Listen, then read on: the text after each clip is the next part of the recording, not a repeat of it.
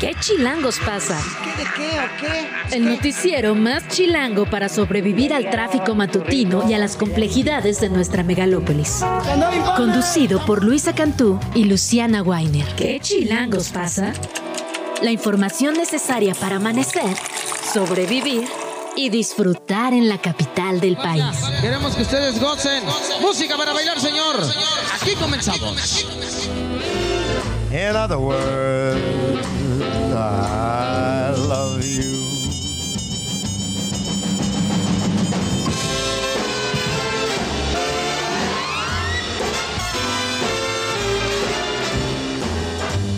De la mañana con dos minutos de este martes 12 de diciembre. Está usted escuchando Fly Me to the Moon de Frank Sinatra, quien nació un día como hoy, pero de 1915 en Nueva Jersey, en los Estados Unidos.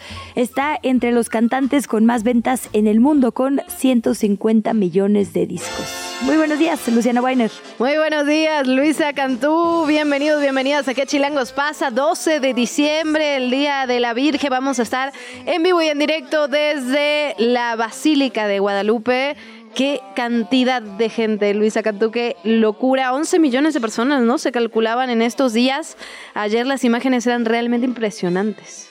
Vamos a ir hasta allá con nuestra compañera Fer Guzmán. Vamos a platicar también sobre todo esto que está pasando en el Tribunal Electoral. Parece haber humo gris, diría. No, sé Pues, si blanco, más bien yo diría golpe de Estado, amiga. Pues eh, digamos que dicen que ya hay un acuerdo por fin, no va a haber un reemplazo a Reyes Rodríguez Mondragón en la presidencia de la Sala Superior, pero va a haber un relevo el próximo año. No sabemos quién, pero sabemos que sí va a haber un relevo, digamos, ¿no? Sí, Hay el 31 de diciembre va a dejar el cargo. Faltan menos de 19 días. Evidentemente ganó esta. ya- bueno, Reyes Mondragón dijo finalmente que ya no podía construir consensos, que evidentemente se necesitaban certezas para el Tribunal Electoral. Veremos ahora cuál será el relevo. Todo parece indicar que la magistrada Mónica Soto sería la, la primera opción. Llama mucho la atención, la verdad, ya lo La platicaremos. elegible, es más, ¿no? Sí, lo, lo platicaremos un poco más adelante, pero salieron a decir, no estamos peleados, esto así es, en todos estos años hay veces que estamos bien, hay veces que estamos mal, esto así es, el chiste es que haya certidumbre rumbo a las elecciones y la verdad, pues por dos, suscribo. Sí, que, que haya, sin lugar a dudas, eso es lo importante. Ahora que, que no están peleados y eso, pues sí, no, no se lo cree ni, ni su madre. Pero bueno, pues no nos importa tampoco, la verdad, si está peleados o no. Mientras eso funcione, el, el tema es que sí han sido días movidos para el Tribunal Electoral. Finalmente. Veremos qué pasa. En principio, Reyes Mondragón dejará la presidencia el 31 de diciembre. Junto con el año nuevo vendrá una presidencia nueva. Vamos a platicar de eso con Ernesto Núñez, subdirector de Animal Político, pero tenemos más, más temas todavía.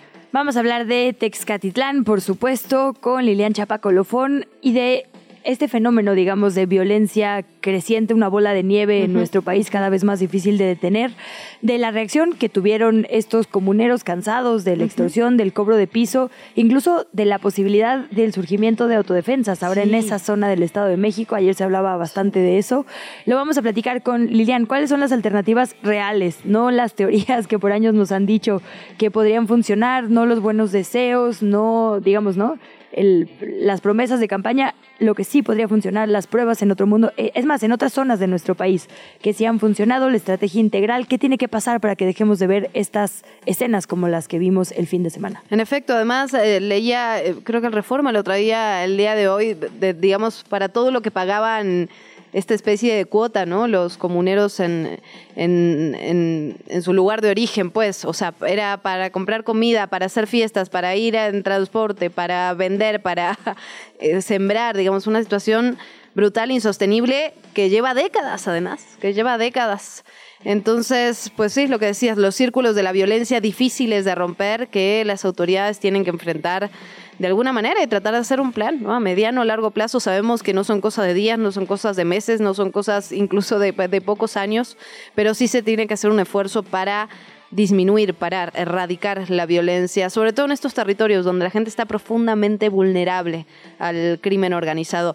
Hablaremos de eso también, hablaremos de eh, la violencia en contra de las mujeres, lo estaremos platicando con Diana Luz Vázquez, activista y promotora de la ley Sabina para sancionar a deudores alimentarios. Y hoy es día de salud también. Estaremos platicando con el doctor Mau Rodríguez. Y por supuesto con el Sistema Meteorológico Nacional, porque vamos a cerrar el año más caliente que haya vivido la humanidad, pero ahorita hace frío. ¿Qué está pasando? ¿Que frío, niebla, neblina, lluvia. lluvia. O sea, ya es como de bueno, ya. No, se preocupe, vamos a buscar respuestas. Yo por eso, fíjate que vi la película esta de Dejar el Mundo Atrás. Ay, ¿qué tal está? He escuchado mucho sobre ella. Pues yo ya me volví una señora porque ah, no me podía dormir. Después estaba toda mal viajada con el fin del mundo, esta de Julia Roberts. Sí, sí. Buena, ¿eh? Me gustó, me gustó. Es palomera, la verdad. No te va a cambiar la existencia, pero. Estuve a punto de poner para redes y medios, pero ya me arrepentí porque de esencia. No, una teoría de conspiración, porque ves que los productores ejecutivos son Barack y Michelle Obama. Estaba muy buena, o sea, la leí y dije, esto me hace perfecto sentido. creo que leí ese mismo hilo. ¿Verdad? Sí, claro. 100%. Bueno, ya no lo voy a recomendar porque pues no, tengo pruebas en mis manitas, pero, o sea, cualquier expresidente que se mete en una película apocalíptica, o sea, algo de información extra tiene que tener. No, pues. además tienes que verla, no quiero spoilear, pero no, no es una película apocalíptica nada más, digamos, ¿no? O sea, hay un un componente eh, político en este apocalipsis. O sea, el lunes dijiste, hoy es un gran día para ver una película apocalíptica con Fer. Pues la verdad dije, o sea, no, no pensé, no pensé que me iba a mal viajar. Terminé así en bolita en la cama. No pensé, no importa cuándo le haces todo así, la antesala a todos los problemas de mi vida. bueno, pues no vamos a hablar de eso en el noticiero, pero ahí está la recomendación. Tal vez, tal vez sí, nunca se sabe. ¿Te parece si comenzamos? Venga. Antes de que alguien... Bueno, lo decíamos ya, el presidente del Tribunal Electoral anunció ayer por la noche que dejará la presidencia en enero. Hablamos de Reyes Rodríguez. A través de una carta difundida en redes sociales, dijo que su renuncia le va a presentar el 31 de diciembre y que se buscará un consenso a partir de enero para nombrar a su relevo. En el texto reconoció que ya no le es posible construir consensos. Consideró que para poder mantener la fortaleza del organismo necesitaba darle certeza. La carta la presentó después de una jornada en la que estuvo reunido con los magistrados que pidieron su renuncia. Esto dijo por la tarde en la sede del tribunal sobre el reinicio de la sesión donde sería discutida justamente su permanencia o no. Escuchamos. Que se reanude la sesión que se inició la semana pasada, el 7 de diciembre, que se reanude el día de hoy. También recibimos un oficio de la magistrada Otálora, los cuatro, los tres magistrados, la magistrada, en donde la magistrada Otálora solicita que se, eh, se le espere a que ella pueda estar presencialmente, en virtud de que está eh, en una comisión oficial, ¿no? Eh, ella participa como representante del Estado mexicano en la Comisión de Venecia. Por otra parte, la magistrada Mónica Soto también habló sobre esto. Estaban uno al lado del otro, no sé si viste la imagen, uno al lado del otro como mirando para otro lado. Excelente ambiente laboral. Eh, escuchamos el ambiente laboral. Estamos aquí los cuatro, somos mayoría y yo le agradezco al presidente que nos dé la oportunidad de verlo y ahorita mm, le hemos pedido que nos reciba en su oficina para platicar que no es lo mismo que para agotar el punto de acuerdo de la sesión que dejó inconclusa. Y como ya le adelantábamos, la gobernadora del Estado de México, Delfina Gómez, visitó ayer la zona de Texcatitlán, donde el fin de semana murieron violentamente 14 personas, luego de que comuneros se enfrentaran a sus presuntos extorsionadores. La gobernadora habló con la población y les garantizó que iba a haber seguridad cuando se instalara o con esta instalación de 120 elementos de la Guardia Nacional. Las personas pobladoras les reclamaron que este cobro de piso lleva casi una década y como ya decía, eh, decía Luciana, el pago es desde por cosechas o siembras, pago mm. por una cuota eh, de alimentos, de combustibles, animales, o sea, pagaban por absolutamente todo e iban en aumento hasta volverse prácticamente insostenible para sus economías. Esto fue lo que dijo la gobernadora. nosotros vamos a precisamente hacer todo lo posible porque no se haga ese tipo de situaciones, porque para eso está eh, gobierno estatal, para eso está gobierno federal. Entonces, yo creo que en la medida en que nuestros pobladores eh, logremos obtener esa confianza, ellos van a estar trabajando en lo que toca, que es la paz social, que es lo que queremos. Y la intención de esta, de esta eh, reunión es con la finalidad primero de, de saber de, de primera fuente cómo está la situación que está prevaleciendo en esta área.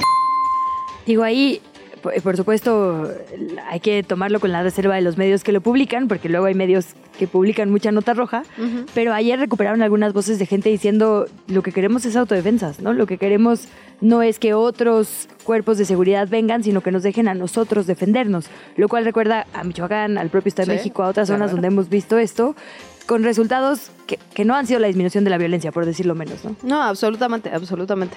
Ahora bien, el- si las autoridades no dan una respuesta, esto solo va a empeorar, esa es la verdad. Si no hay una respuesta por parte de, de los cuerpos de seguridad, de las autoridades coordinadas en todos los, los órganos de gobierno, va a ser muy difícil que esto llegue a un buen punto. Estaremos dándole seguimiento, como ya lo decíamos, lo estaremos platicando con Lilian Chapacolofón.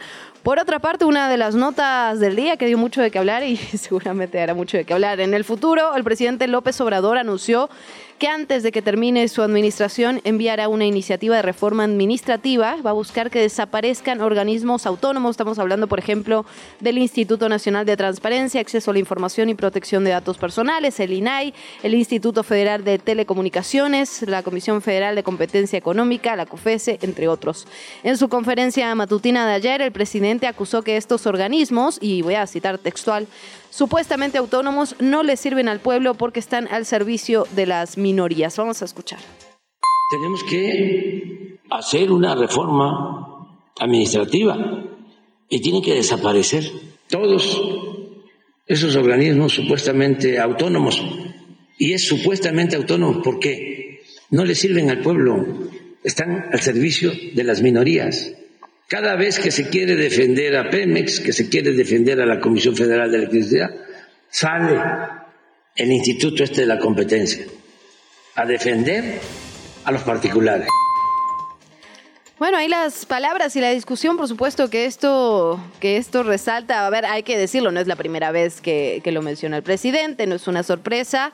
Y por supuesto, ¿no? Que muchos de los organismos autónomos tienen graves problemas, graves, y a veces no se ayudan, ¿no? La verdad es que cuando vemos lo que ocurría con los, con los comisionados del INAI con estas tarjetas de crédito, la verdad es que uno dice, ¿Qué es, qué, qué, pero qué brutalidad. Ahora bien, desaparecerlos a todos sin un diálogo, sin una consulta, sin tener ningún tipo de discusión. eh, o sea, pienso, digamos, por supuesto en el INAI, ¿no? Que al menos los periodistas, que es una herramienta que usamos tanto, nos permite acceder a la información que debería ser pública pero que no lo es, ¿no? Y parte de eso tiene que ver con los organismos autónomos. Finalmente, son cosas que deberían estar ahí per se, que eh, deberían hacerse desde el Estado sin ningún tipo de organismo que lo esté ahí persiguiendo, pero no se hace, por eso existen. Sí, lo cierto es que no sabemos en qué términos se va a plantear esta desaparición. No sabemos si efectivamente va a haber un ente sustituto con más candados, si va a haber un parlamento abierto. Solo es, digamos, eh, pues sí, esta reiterada, eh, digamos, posición del presidente de decir esto tiene que cambiar. Yo coincido en lo que dices, que se haya hecho, la verdad, un muy mal uso en algunos casos, en otros no, de estos organismos autónomos, porque también podríamos hablar de la Comisión Nacional de Derechos Humanos, es decir, de cosas que tienen Sí, que sí, existir, sí. aunque no necesariamente haya, digamos, avances tangibles, ¿no? Es, es como complicado el balance. Lo cierto es que, pues sí, tienen que haber cambios, ¿no? Hay cosas que no se pueden permitir, como lo que hemos visto de estos abusos de pagarse la cuenta con tarjetas, digamos, de, pues sí, con cargo al erario, pero eso no quiere decir que no necesitemos la defensa de la transparencia y del acceso a la información. Entonces, el equilibrio de lo que se tiene que buscar, pues pinta complejo. Se, Y que se sean autónomos, que escuchar ¿no? muchas voces. Sí, que no dependan de ningún poder. Exactamente, porque Pero es que autónomos son- es también del poder económico. Lo cierto es que muchas veces son autónomos del poder de gobierno, pero efectivamente defienden intereses de privados. A eso se refería el presidente, ¿no? Sí, absolutamente. El tema es que muchos de estos organismos lo que están haciendo un contrapeso donde están transparentando información, por ejemplo, son es del gobierno federal, el gobierno estatal, los gobiernos locales. Sí. Por eso se requiere una autonomía. Sí, sí, sin duda. En fin, No o sea, puede sí, ser juez y parte, ¿no? O sea, lo ideal sería que efectivamente todos los entes te dieran su información. Absolutamente, El eso tema es que debería hay- ser per se, pero Claro, no lo es, ¿no? exacto. Digamos, en un mundo ideal no necesitaríamos tampoco al Instituto Nacional Electoral viendo que cada elección se cumpla, porque debería cumplirse así, pero no funciona todavía. No, Entonces, sí se necesitan, claro. Eh, digamos, creo que ahí está la discusión. Son perfectibles, seguramente habrá que hacer modificaciones, seguramente habrá que hacerlas bien, hacerlas con consultas, no, no sacarlas, ¿no? De, de un plumazo, de un machetazo a todos los, los organismos autónomos. Veremos qué pasa, porque como dices, la verdad es que eso es pura narrativa. Todavía no tenemos sí, y la verdad es que lo más probable es que como todo acabe en la corte y la corte no lo transite. Sí, también. O sea, ha sido la nota de muchas propuestas de este tipo. En fin, así, así este tema, pero tenemos más. La Administración del Aeropuerto Internacional de la Ciudad de México, bajo la gestión de la Secretaría de Marina, anunció que a partir de el 2024 elevará 77% en promedio las tarifas por los servicios aeroportuarios que presta las aerolíneas. El Aeropuerto Internacional de la Ciudad de México argumentó que se trata de una actualización después de 13 años sin cambios en los cobros. Dijo que aún con las alzas, las tarifas son entre 14 y 72% más bajas respecto de las que aplican los aeropuertos concesionados a privados en el país. Desde el próximo año, el monto que deberán pagar las aerolíneas por concepto de aterrizaje va a subir por vuelo y para servicios internacionales también se va a incrementar un poquito más. La Asociación de Transporte Aéreo pidió reconsiderar el aumento debido a que la calidad del servicio del aeropuerto no refleja, dicen, el cobro de estas tarifas. El jefe de gobierno Martí Batres anunció que enviará una iniciativa al Congreso capitalino para expedir la Ley de Bienestar e Igualdad Social con la que se va a sustituir la Ley de Desarrollo Social del Distrito Federal, esa que se aprobó en el año 2000. Además señaló que esta ley se define en grupos prioritarios de atención como jóvenes, adultos mayores, migrantes, población en situación de calle, LGBTIQ+, personas en proceso de reinserción social y personas en situación de pobreza. Escuchamos al jefe de gobierno. Con esta ley se abrogaría la Ley de Desarrollo Social del Distrito Federal. Es una actualización, pero no solo es una actualización, sino también es una renovación de conceptos, de visiones, es un planteamiento de nueva articulación, de organización del sistema de bienestar social que se ha generado en la Ciudad de México y, por supuesto, es una forma de poner a tono a la Ciudad de México con los procesos que se han dado con la cuarta transformación, para la cual lo más importante es el bienestar de la gente. Y hay actividades en, hubo actividades importantes en el Congreso de la Ciudad de México. Las comisiones de Igualdad de Género y Administración y Procuración de Justicia aprobaron el dictamen de la ley ácida, que por cierto llevaba meses en la congeladora.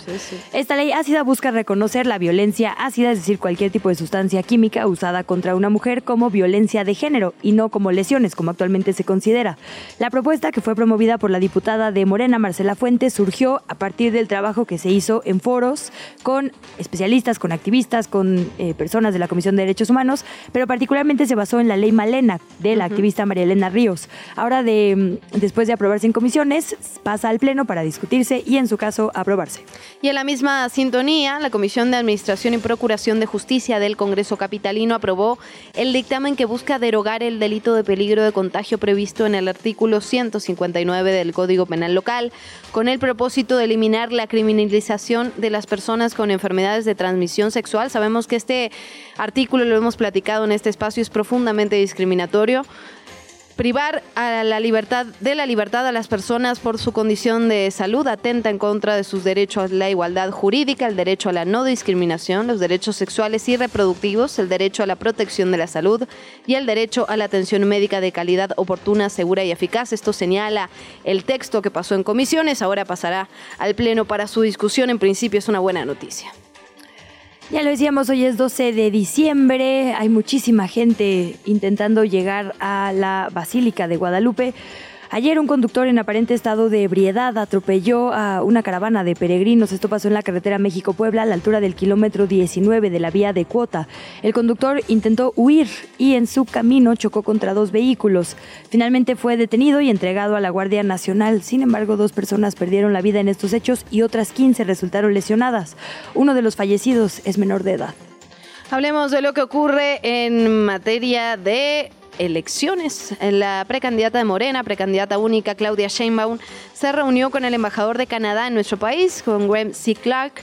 En su cuenta de X, antes Twitter, compartió una fotografía con el siguiente mensaje. Hablamos de la relación México-Canadá, del TEMEC, de cómo logramos mayor seguridad y otros temas. Canadá es un socio comercial, hay una excelente relación entre nuestros pueblos y naciones.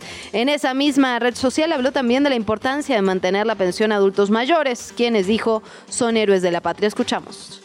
Nosotros pensamos que las y los adultos mayores son héroes de la patria, porque dieron su vida por sus familias, por sus pueblos, por la nación. Por eso veneramos el humanismo mexicano, porque lo menos que le podemos dar a los adultos mayores es una pensión universal. Se va a mantener la pensión adulto mayor y se va a seguir aumentando el apoyo a los adultos mayores. Y del otro lado, la precandidata de la oposición a la presidencia de la República, Xochil Gálvez, estuvo en Ciudad Valle, en San Luis Potosí. Para allá se reunió con productores y productoras del campo, particularmente con integrantes del sector cañero que están batallando con la sequía.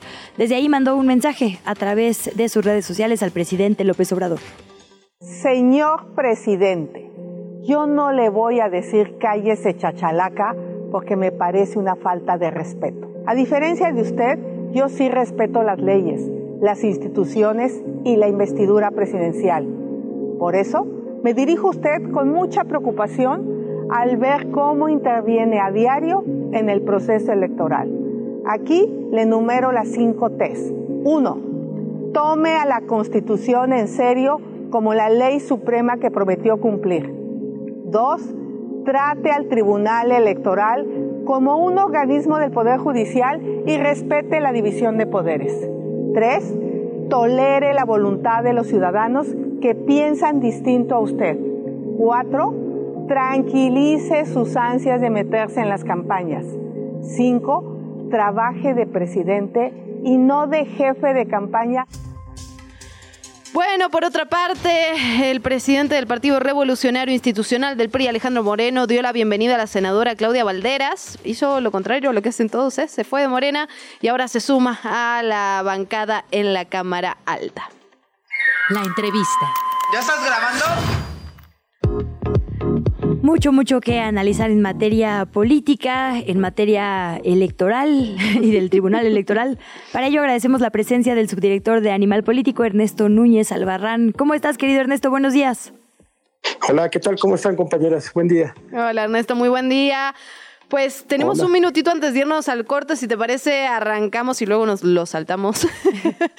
Pero, a ver, ¿qué ha pasado con el Tribunal Electoral ahora sí que ni Argentina en el 2001? O sea, ningún presidente. Esa referencia estuvo muy de culto, ¿eh? Ah, Ay, ningún Muy de presidente nicho. ha podido terminar el, el periodo, el mandato. ¿Qué, qué, qué está pasando por ahí? Pues sí, hay una, a ver, lo que vimos la semana pasada fue el estallido de una crisis que se venía gestando desde hace mucho tiempo, digamos, ¿no? Eh, y que te habla además de la inestabilidad que ha tenido este tribunal precisamente en lo que va de este sexenio. Recordar que en enero de 2019, Ujú. apenas pasada la elección de 2018, Janino Talora fue, eh, pues no obligada como ahora, pero sí orillada a renunciar. Había denuncias, señalamientos públicos de José Luis Vargas en aquel momento diciendo que había irregularidades, que las iba a hacer públicas y qué sé yo. Y eh, Janino Talora fue obligada a renunciar en una circunstancia muy extraña que dejó eh, muchas dudas, pero que sí dejó claro que había una interferencia. En aquel momento se hablaba de Julio Scherer, entonces consejero jurídico de la presidencia, quien habría intervenido en esta operación, digamos, ¿no? Y, y- e incluso también del ministro Arturo Saldívar, que en ese momento acaba de llegar a la presidencia de la, de la Suprema Corte. En, eh, eso ocurrió en enero de 19. Eh, para, con- para concluir el mandato de la presidencia de Yanino Talora, que son mandatos de cuatro años en el caso del tribunal, aunque ellos siguen siendo magistrados después de dejar la presidencia, eh, se nombró a Felipe Fuentes. Felipe Fuentes fue presidente del- de la Sala Superior y concluyó su mandato en, eh, en noviembre del 20. En ese momento entra José Luis Vargas, precisamente. El mal, el, el- qué- qué mal apodo le pusimos, pero pues así se le puso por algo, porque se filtraron muchas cosas. No sé si recuerdan, se le apodaba el magistrado Billetes Sí. a José Luis Vargas. Pues sí, José Luis Vargas entró en noviembre del 2020 eh, por- en, en una votación que, por cierto, no, no tuvo el voto, obviamente, de Yanino Talora, ni de Reyes Rodríguez, ni de Indalfer Infante. Es decir, él logró la presidencia de la sala solamente con cuatro votos. Y con esos cuatro votos se mantuvo en la presidencia de la sala solamente ocho meses. en agosto de 2021, él es obligado a renunciar en medio de muchos escándalos.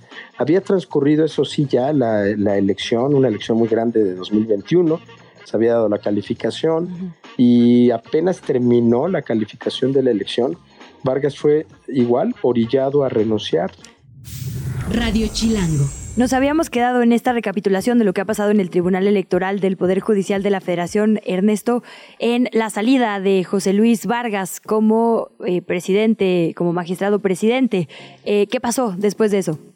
Pues miren, ahí, que, ahí vale mucho la pena recordar, Luisa, que quien, quien queda eh, después de esa crisis, que además eso sí ocurre en una sesión en, donde, en donde cinco magistrados desconocen a Vargas como presidente.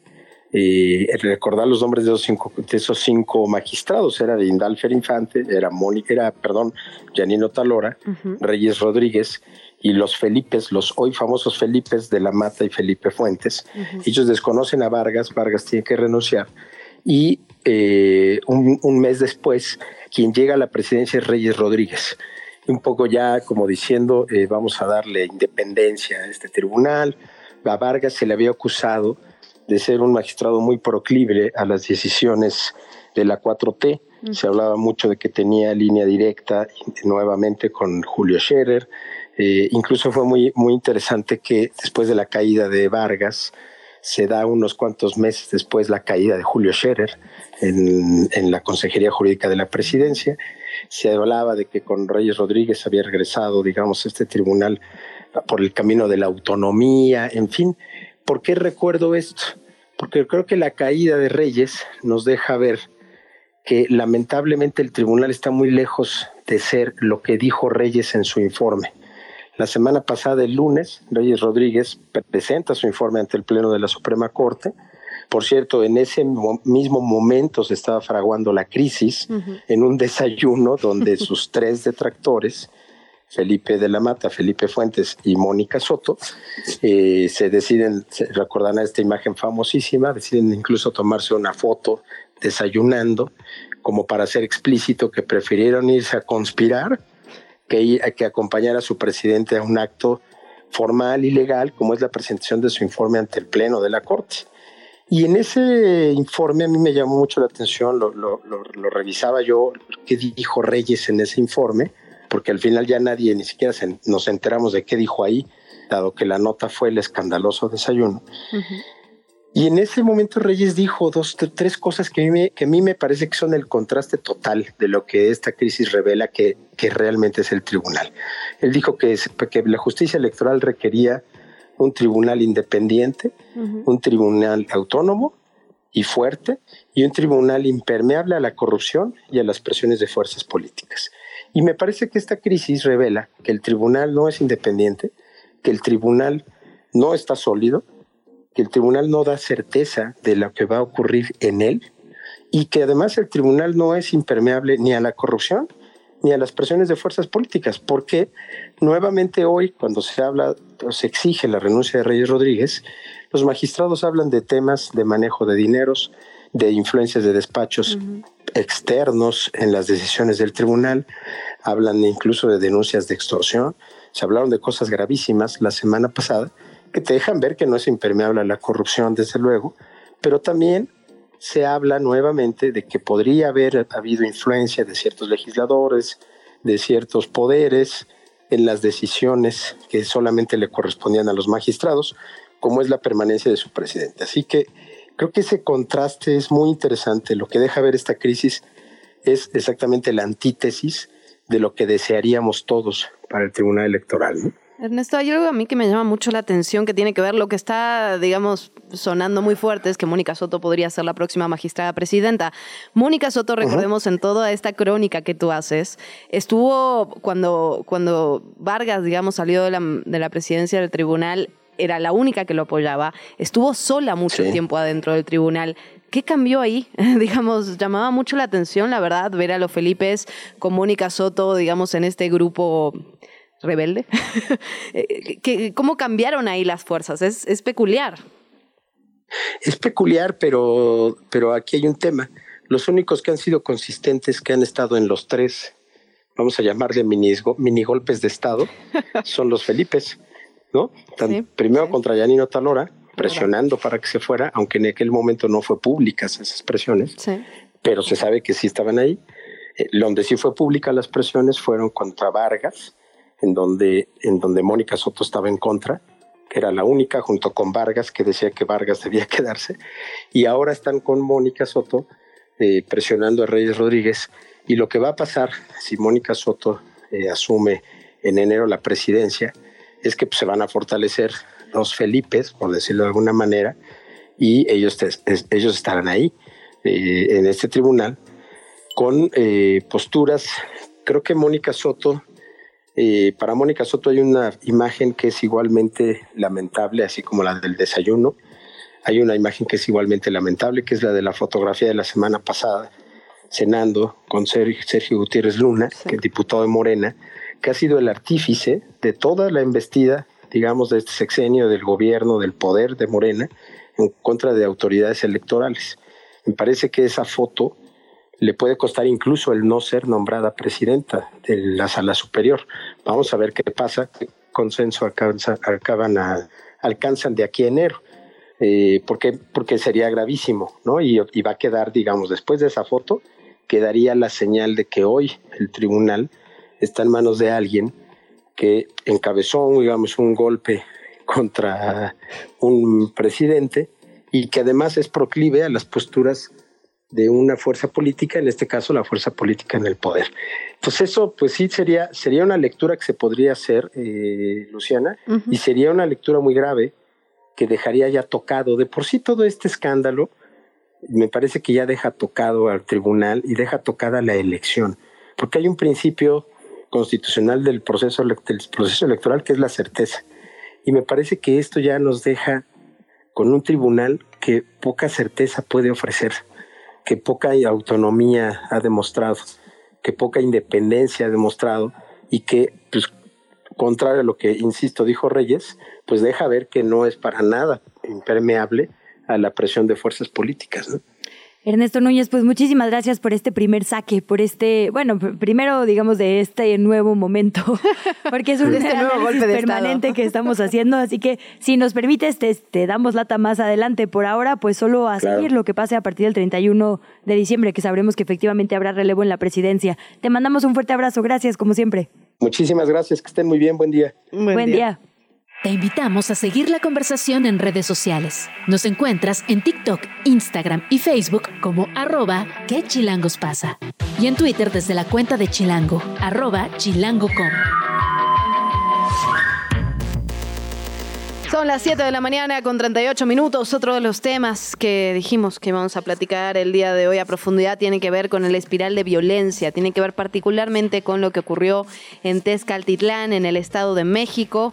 14 personas fallecieron en este enfrentamiento entre pobladores, colonos armados con lo que tenían, incluso con machetes, que se defendieron, al parecer, de presuntos extorsionadores, en los cuales llevan décadas, décadas, ya lo decíamos. Vamos a platicar de esto con Lilian Chapa Colofón, analista de políticas e instituciones de seguridad pública. Lilian, como siempre, es un gusto saludarte, bienvenida. Buenos días, Luciana, ¿qué tal? Me da mucho gusto platicar con ustedes. Hola, Lilian. No, es difícil, digamos, una pregunta inicial porque por dónde se empiezan estos temas, ¿no? Pero eh, sí, muy concretamente te preguntaría, hemos hablado y sé que eh, justo las instituciones, los grupos, digamos, las asociaciones con las que trabajas, hablan mucho de la necesidad de fortalecer desde lo local, ¿no? De la importancia, digamos, de policías eh, locales sólidas. Te preguntaría por eso, porque por décadas le hemos apostado a mandar más Guardia Nacional, a capacitar a las policías, a subirles el sueldo, pero en México, y esto atravesando a todos los partidos políticos durante varios sexenios, tenemos macrocriminalidad. Es decir, es difícil pensar que estos grupos de crimen organizado podrían operar sin digamos, el aval de gobiernos. Cuando está así de infiltrado, ¿sirve reforzar la seguridad o tendríamos que estar pensando más integralmente? Pues mira, siempre hay que pensar integralmente, por supuesto, em, estimada, pero aquí sí, yo creo que sí hay que puntualizar una cosa. Aquí estamos hablando de grupos de la delincuencia organizada con, como los vimos, con eh, armados ya de una, eh, en una escala que la verdad es que sería muy difícil pedirle a una policía local que, que responda o que hubiera intervenido. Me explico. Totalmente. Eh, aquí estábamos hablando eh, o, o, de lo que se sabe, los detalles que, que se han dado a conocer por parte de la autoridad en el Estado de México, es que se trataba de una, quizá una célula de el, la familia michoacana, uh -huh. de este cártel que tiene presencia o de esta organización criminal que tiene presencia en más de un estado de la República, que ya tiene bastantes años, eh, lo escuchábamos desde el sexenio de, de, Felipe Calderón, es decir, no es un grupo de criminales eh, que, que, asalta eh, tiendas de conveniencia y que o que hace llamadas falsas de como para extorsionar y obtener alguna ganancia, pero que en realidad no se trata de estos que usan el como paraguas o como eh, para asustar a la gente el nombre de, de alguno de estos, de estos grupos criminales.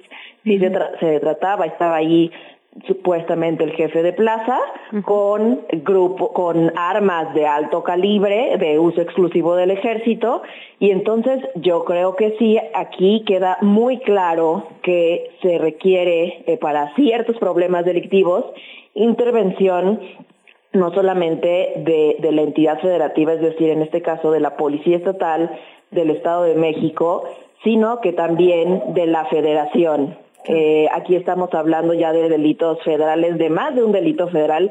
Tenemos extorsión, tenemos que se comete en, en grupo, eh, en, eh, veíamos más de 10 personas amenazando a la población y también veíamos pues las armas de, de, alto calibre. Entonces tenemos aquí la presencia de un delito federal que se comete además eh, contra varios eh, sectores económicos, eh, en este caso eran pues aparentemente campesinos, pero sabemos de todo el país que se ha documentado que muchas partes o que muchos mercados locales, eh, como lo sabemos de Michoacán, como el aguacate, como el limón, las tortillas, todo, todo estos eh, mercados, pues que son a, ras de tierra, pues ya están afectados por la extorsión de estos grupos criminales. Entonces, aquí sí me parece que es otro indicador de que la federación ha, ahora sí que parece que eh, renunciado a, a, perseguir a estos grupos criminales. Por supuesto que no estoy aquí diciendo que debieron haber ido a la Guardia Nacional y perpetrar una masacre, claro que no. Estoy hablando aquí de la persecución penal estratégica de que la Fiscalía General de la República debería estar haciendo investigaciones de estas organizaciones criminales, ver con qué redes, con qué otras redes, como lo mencionabas, de macrocriminalidad están involucradas, con qué políticos, qué políticos les dan las facilidades, cómo están consiguiendo las armas, uh -huh. a dónde va el dinero que extraen de la extorsión a, a estos pobladores, etcétera. Entonces, aquí vemos que, que hay un delito complejo, eh, pues que, está ocurriendo sin que ninguna autoridad intervenga. Por supuesto que pues sorprende no ver a policía municipal. Ahora, si es que en Texcaltitlán hay policía municipal, puede ser que ni siquiera se tenga, pero también creo que ahí, y aprovechando que empieza un nuevo gobierno en el Estado de México, debería ser eh, empezarse a definir cuáles son las prioridades para la Policía Estatal del Estado de México y cómo se va a coordinar con la federación, en este caso, pues con la Guardia Nacional, que la verdad es que la vemos muy ausente en muchos de estos eh, episodios. Lilian, cuando hablamos de política pública en materia de seguridad, y pienso en este caso en particular por, eh, digamos, las exigencias que empiezan a aparecer por parte de, de colonos, de pobladores, de armarse, ¿no? De, de, defenderse por sí mismos, porque el, el, Estado, como dices, pues los ha abandonado, ¿no? En, en, gran parte, ahí y en un montón de otros lugares, la verdad, pero tomamos este caso como ejemplo. ¿Qué otra política pública, independientemente de reforzar, digamos, los elementos, de mandar a Guardia Nacional, qué otra cosa se puede hacer ya con el tejido social? Digamos, ¿qué, ¿qué cosas se tienen que implementar a la par? Porque me imagino que llegados a estos puntos, el tejido social está de alguna forma roto en estos lugares. ¿Qué otras cosas se tienen que hacer? Pues claro que sí. Eh, yo creo que eh, sin duda este trabajo de digamos que capturar o, de arrebatarles de los brazos, de, los, de las manos del crimen organizado a los jóvenes, eh, ofreciéndoles otro tipo de oportunidades, pero también de, seguridad. Em, o sea, aquí no, no es tan fácil decir, vamos a ofrecer becas o programas sociales a los jóvenes para que salgan de, de, las organizaciones criminales y están prestando algún servicio como de halconeo o algo así, porque pues no, no es que tengan la opción de salirse tan fácil y que no haya ninguna consecuencia contra, su, contra su vida. O sea, sí creo que hay que dirigir políticas y, recursos de manera mucho más focalizada a estos jóvenes que ya tuvieron algún conflicto con la ley, eh, que a lo mejor han sido detenidos por, eh, no sé, consumo de, alcohol en la vía pública, etcétera, por faltas menores, y entonces sí a ellos pues acercarle todas las instituciones del Estado, eh, pues políticas, eh, incluso temas de reforzamiento de temas de educativos, es decir, ofrecerles facilidades para que se reintegren a la escuela, eh, etcétera. Son, son muchas cosas que, que se han dejado de hacer en los últimos años porque no es tan fácil eh, capturar a los jóvenes eh, por parte del Estado ofreciendo becas si tienen un ingreso eh, de organizaciones criminales que es mucho más alto. Lilian, ¿qué tendría que pasar, digamos, en las próximas horas algo como lo que vimos en Texcatitlán? Porque efectivamente la gobernadora, como dices, llegando también con este reto gigantesco, Delfina Gómez, anunció que va a haber 120 elementos de la Guardia Nacional ahí como dices, es digamos la fuerza para responder a la fuerza de ese tamaño. Las escuelas están cerradas, la población no quiere salir de sus casas, ya hubo no sé cuántas familias desplazadas, digo, ni cómo decir lo contrario, ¿no? Con toda razón están aterradas y aterrados. ¿Qué tendría que pasar? ¿Cómo se restablece, digamos, un sitio como este después de lo que pasó? Por Porque supuesto, está la amenaza además latente de venganza. Pues. Claro, creo que, que lo primero que, que, debió considerarse por parte de las autoridades es cuál va a ser la respuesta del grupo criminal a esto que ocurrió eh, de inmediato y, y eh, también en el mediano plazo, porque es posible que haya alguna consecuencia, no, no de inmediato, ¿no?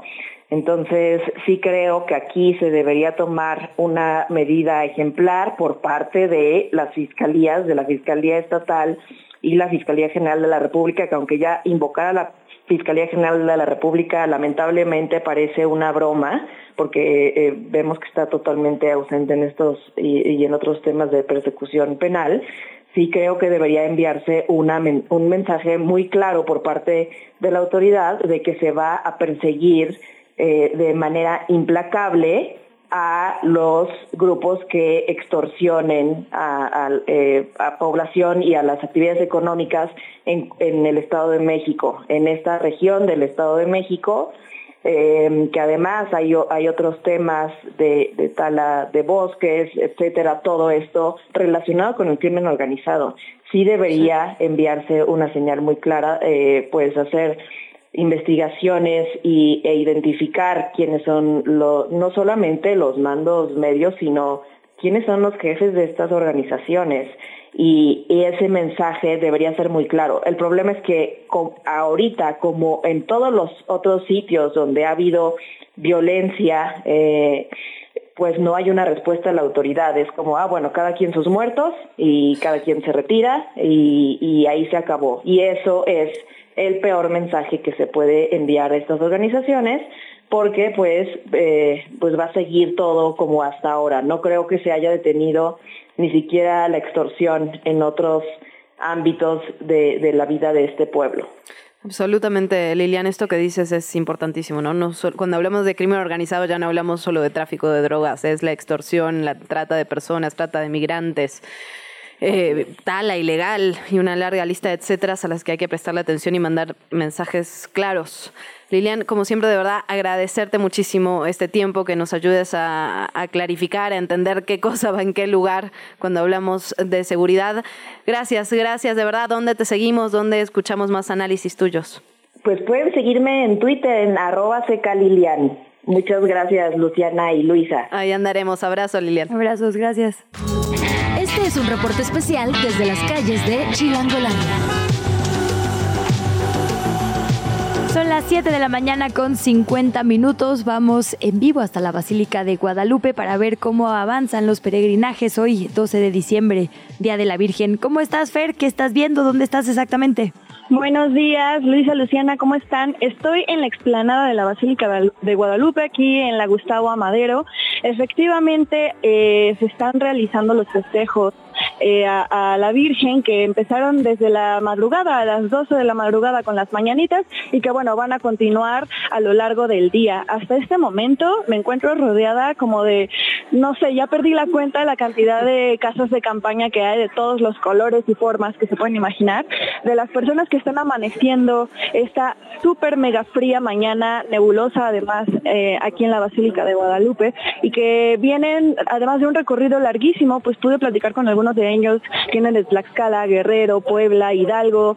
Eh, llevan una, dos noches caminando sin parar hasta llegar a este punto y hoy es el día en el que retornan. Hasta ahora llegan ya más o menos unos 5 millones de peregrinos eh, a este punto, pero se espera que durante lo largo del día se alcancen las cifras oficiales que se estimaron por el gobierno de la ciudad, que son 11 millones de personas. Así que, como pueden escuchar, somos, somos bastantitos aquí en la Basílica pero los ánimos están buenos a pesar del frío. Están ya la gente, los que están despertando desayunando, los que están apenas llegando entrando a la misa de las 7 que ya está por terminar.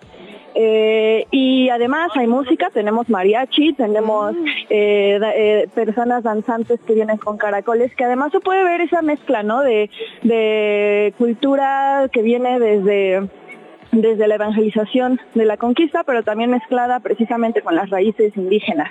Entonces, si les parece, podemos escuchar un poquito de cómo está sonando en estos momentos la basílica. Sí, por favor.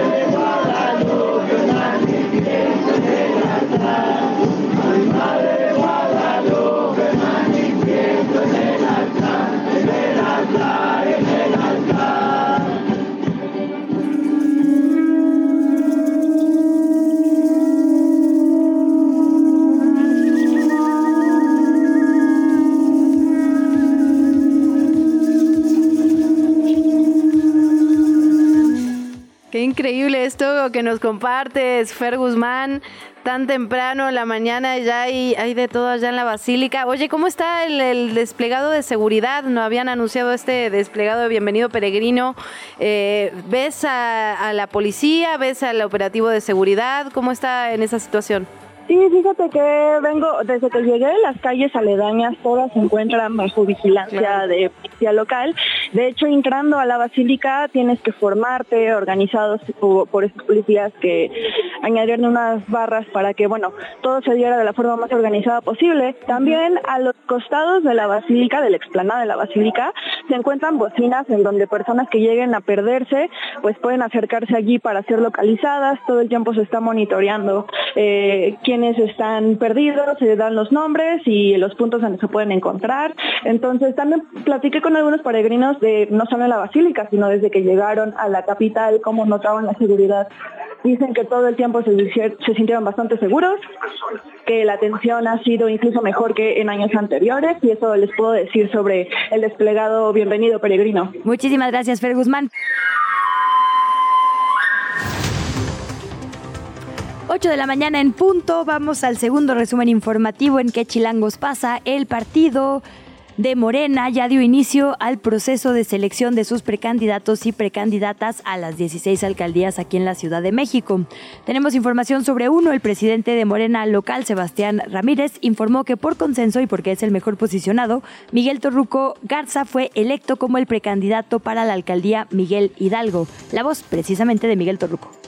El día de hoy, nuestro partido Morena me ha honrado en ser el representante de nuestro movimiento aquí en la alcaldía Miguel Hidalgo. Asumo esta designación con valor, responsabilidad y patriotismo.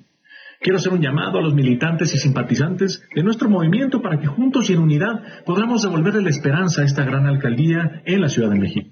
Hago un llamado a los sectores sociales, culturales y económicos de esta demarcación para que establezcamos un canal de comunicación y construyamos puentes de fraternidad, unidad y trabajo.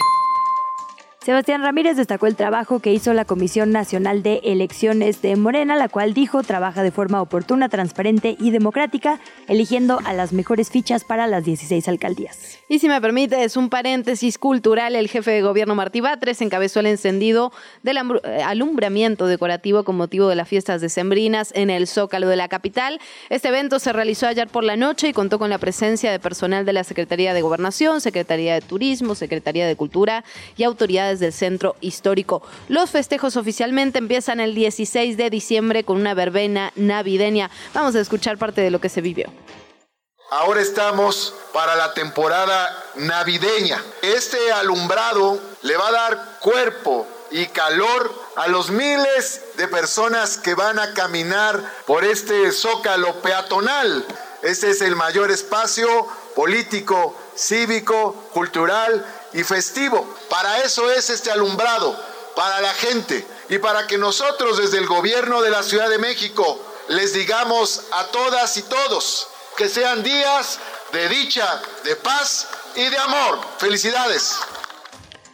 Pues ahí está, tiene siete elementos, la Nochebuena monumental, son cuatro conjuntos colocados en los edificios y dos mosaicos luminosos en Paseo de la Reforma, es decir, puede usted ver todo este tour de alumbrados en los edificios, digamos, aledaños al Zócalo y también en la zona de Paseo de la Reforma. Y yo estoy segura que tú estarás ahí sacándote la foto. No tengo dudas, amiga. la, que la historia para el Instagram, que su TikTok. Oye, creo que vi que TikTok no sé. tres kilómetros de guirnalda, una cosa así. Yo tengo que ir a ver eso, por supuesto, ya es la temporada.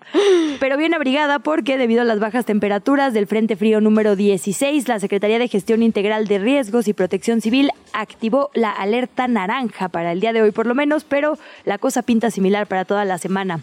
Hay temperaturas bajas, bajas es de 1 a 3 grados, muy bajas, y heladas desde el primer minuto de este día y hasta las 7 en Álvaro Obregón, Benito Juárez, Coyoacán, Coajimalpa, Magdalena Contreras, Miguel Hidalgo, Milpa Alta, Tláhuac, Tlalpan y también Xochimilco.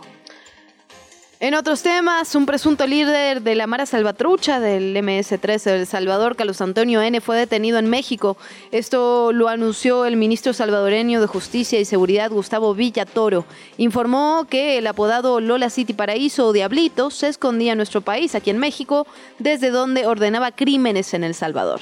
Villatoro señaló que Carlos Antonio N. fue detenido gracias al trabajo de inteligencia e investigación de la policía salvadoreña en coordinación con autoridades mexicanas insinuando que será entregado, por supuesto, a este país.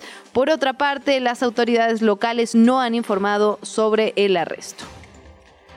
En otra nota, este lunes hubo nuevos enfrentamientos entre presuntos integrantes del cártel Jalisco Nueva Generación y el cártel de Sicuirán por el control, o, supuestamente esa es la hipótesis de la autoridad, por el control de los municipios de Tierra Caliente en Michoacán. Este conflicto dejó como saldo a un elemento del ejército muerto y un presunto integrante también de estos grupos también habría perdido la vida. Se habla de tres civiles asesinados. Nos vamos con otros temas. La población migrante se ha sentado ya aquí en la capital. Son 12 campamentos instalados en cinco alcaldías y de acuerdo con organismos internacionales habría más de 3.000 personas migrantes en Ciudad de México. De acuerdo con datos de la Comisión de Derechos Humanos Local, la Comisión de la Ciudad de México y de la Oficina del Alto Comisionado de Naciones Unidas para los Refugiados de ACNUR, estos 12 asentamientos se localizan en Gustavo Amadero, Cuauhtémoc, Venustiano Carranza, Iztapalapa y Tláhuac. Hasta el 5 de diciembre pasado, la comisión cuantificó nueve campamentos, una población de 977 personas migrantes. Los principales puntos de concentración, la Plaza de la Soledad, el Templo de Santa Cruz en la Venustiano Carranza, ahí, ahí nada más hay 700 personas migrantes refugiadas. El jefe de gobierno de la capital, Martí Batres, encabezó la ceremonia de entrega de reconocimientos a lo mejor del deporte de la Ciudad de México 2023. Fue a 369 atletas que representaron y que pusieron en alto el nombre de México en los Juegos Centroamericanos y del Caribe San Salvador 2023, los Juegos Panamericanos y Parapanamericanos Santiago de Chile 2023, en los Juegos Nacionales y Paranacionales de la Comisión Nacional de Cultura Física y Deporte, así como a los ganadores del Premio Estatal del Deporte 2023. Refrendó también el compromiso a apoyar e impulsar el deporte en la capital del país. Última hora. Bueno, atención porque a través de una tarjeta informativa la Fiscalía General de Justicia Capitalina informó que se aumentó a tres la cifra de peregrinos fallecidos tras ser arrollados en carriles centrales en la autopista México-Puebla. Este lunes hay una carpeta de investigación, dice aquí la tarjeta de información por los delitos de homicidio en agravio de tres personas y lesiones en perjuicio de al menos 10 más, ambos culposos. Luego de este arrollamiento en la autopista México-Puebla, tres personas ya han fallecido por este brutal accidente ayer en la carretera México-Puebla. ¿Qué chilangos pasa? En los medios y en las redes sociales. Nos vamos ahora a redes y medios y empezamos esta serie de recomendaciones en la jornada. Una columna de opinión que publica Ami Sosa. Hemos estado platicando ya del trabajo que está realizando en relación con el delito de violación cómo, cómo se abren las carpetas de investigación, qué se investiga y qué no, cómo vamos en el país. Publica Atentados al pudor, herencia del porfiriato. Y en esta columna lo que explica Ami Sosa es que Aguascalientes es el único estado en todo el país que mantiene este delito llamado atentado al pudor en su código penal. Eh, y cita justamente a un sociólogo que explica que viene directamente de tiempos del porfiriato. Ahora bien, ¿qué implicaciones tiene? Lo que dice es que este es un delito ambiguo que engloba diferentes tipos de delito sexual, ¿no? Es el artículo 115 del Código Penal. O sea que solo en Aguascalientes porque la prima de una amiga me contó que luego, si eres si te estás besuqueando en el coche, por ejemplo, con tu novio, el terror de todas las personas que van en la secundaria, la policía te podía detener. Eso es falso entonces. Bueno, eh, eso es falso, salvo en Aguascalientes. Sí, exacto. Salvo que usted viva en Aguascalientes. Pero a ver, eh, esto es importante porque lo que termina englobando este delito, digamos, no es solo lo, que estás diciendo, sino en realidad muchos delitos de violación a menores de edad, de trata de menores, de trata de personas, los pasan a través de este delito y esto crea, digamos, una serie de, consecuencias brutales. El primero, bueno, que tiene una ambigüedad legal brutal porque vamos a leer el delito textualmente. Dice la ejecución de actos eróticos sexuales sin consentimiento de la víctima, sin el propósito directo e inmediato de llegar a la cópula o que se obligue a la víctima a ejecutarlos. La ley se reserva a explicar qué son esos actos eróticos sexuales y dice que son cualquier acción lujuriosa que puede ir desde manosear hasta actos explícitamente sexuales. Es decir, es un, es un delito que no tiene reglas claras, pues es absolutamente ambiguo. Y el problema con esto es que se usa a discreción, pues. Entonces, decías esto del coche que seguramente en algún momento se habrá utilizado, pero lo que explica aquí a mí es, dice, el uso de esta figura no preocupa solo por la ambigüedad, también por las penas laxas que conlleva. Por ejemplo, el Código Penal de Aguascalientes establece que para la violación equiparada, que implica, digamos, una violación a una persona menor de 15 años, se aplican de 12 a 18 años de, de prisión. Sin embargo, el delito de atentados al pudor tiene una pena máxima de 6 años cuando las víctimas son menores de edad. Es decir, las penas son absolutamente laxas, se usa a discreción ya que el delito no tiene, digamos, límites concretos. Viene del porfiriato, son 100 años de que este delito no se ha modificado y pues... Tal cual, o sea, le llaman pudor, digamos, al cuerpo ajeno, no, no se refiere tanto al público, digamos, tal cual, o sea, que sea una afrenta al pudor, ¿cómo se dice? Las buenas costumbres. sí, no, claro, Sino claro. más bien es un tema de llamarle pudor a la acoso, a la agresión contra otro cuerpo, ¿no? Eso no, no es una ofrenda a tu pudor, es una agresión con todo. Es una agresión sexual tal cual, pero deja tú eso. 3.498 carpetas de investigación que se han abierto en Aguascalientes justamente por atentado al pudor en los últimos 10 años y solamente 308 sentencias. Es decir, solo el 8% de las víctimas han obtenido algún tipo de justicia, ¿no? Eh, imbudo de la impunidad legal como en el resto del país, la verdad hay que decirlo, pero en este caso se acrecenta justamente por esta cantidad de disyuntivas que hay respecto al delito allá en Aguascalientes. Así que bueno, recomendada esta columna, Atentados al pudor, herencia del porfiriato, escribe a Misosa para la jornada. En otra recomendación que hacemos hoy está este texto originalmente publicado en el Interpress Service, o sea, por el IPS, pero que retoma pie de página y lo puede usted leer en español. Las bombas de 2.000 libras suministradas por Estados Unidos pueden aniquilar Gaza. Y explica que, por ejemplo, las bombas aéreas eh, que se han utilizado en otro tipo de ataques, como por ejemplo de fuerzas estadounidenses contra Irak, contra Siria, eran armas de 227 kilogramos. En esta justificación que llamó Estados Unidos, digamos, de guerra contra el Estado Islámico. Bueno, las que se están utilizando por Israel en contra de la población civil en Gaza son de 907 kilogramos. Repito, las que se usan contra Irak son de 227, casi cuatro veces más 907 eh, kilogramos, las que está usando Israel. Dice un eh, antiguo analista de inteligencia del Pentágono citado en este artículo, Mark Garlasco, esto supera todo lo que he visto en mi carrera, es decir, todo lo que el Pentágono ha visto en su carrera. Nunca se habían utilizado armas de este tamaño y mucho menos pues contra niñas y niños, básicamente. La pregunta que hace este texto es, ¿habría sobrevivido digamos, esta estrategia de Israel, del Estado de Israel, del gobierno de Israel, estos ataques contra la población de Gaza, sin todo el armamento y la asistencia que le ha dado Estados Unidos. Se habla ya de 130 mil millones de dólares desde 1948. Y entonces lo que plantea este artículo es que debería acusarse de crímenes de guerra no solo a Israel en este momento por lo que está haciendo, sino también a los Estados Unidos, que es el principal proveedor de armas. Eh, y bueno, también habla de lo absolutamente increíble que es el poder que tiene en el Consejo de Seguridad Estados Unidos. Había una mayoría total de países pidiendo la el alto al fuego. La imagen es brutal, de verdad. Y Estados Unidos pudo vetarlo porque es parte del Consejo, digamos, permanente, ¿no? Entonces, la verdad es que, ¿para qué sirve un consejo que supuestamente vela por la paz y evita los crímenes de guerra cuando uno de los países que más los comete lo puede vetar, ¿no? Cuando se denuncia, digamos, por parte del resto de las naciones. No, y hay una imagen brutal justo sobre, ese, esa sesión del Consejo que me parece atroz. En el momento en el que está hablando el representante de Palestina ante el Consejo de Naciones Unidas, el representante estadounidense está con su celular literalmente con su celular abajo de la mesa, pero que se ve, ¿no? Casi en una actitud, digamos, casi como la, foto del desayuno eh, en el tribunal electoral, digamos, diciendo, no me importa absolutamente nada. Bueno, brutal, brutal lo, lo que nos cuentas. ¿Dónde lo leemos, Luisa? Esta nota, insisto, fue publicada eh, originalmente por IPS, pero la puede usted leer en piedepágina.mx, las bombas de 2.000 libras suministradas por Estados Unidos pueden aniquilar Gaza. Es que como que conforme pasan los días normalizamos, digamos, o nos acostumbramos a estos niveles de violencia, se está aniquilando en tiempo real a una población. Es una una situación que ha generado cosas que nunca habíamos visto. 17 mil personas asesinadas, 46 mil heridas, más de la mitad niñas y niños, ¿no? Imagínense que están sufriendo amputaciones, que están abajo de los escombros. Vi por ahí en redes, no sé si lo viste, este ejercicio muy viral en España. Ponían una grabación de un niño gritando, un bebé llorando horrible abajo de las hojas, y la gente pues va pasando por el parque y trata de salvarlos. O sea, como que dicen, ¿qué, qué pasa aquí, no? Entonces dicen, así una gasa todo el tiempo.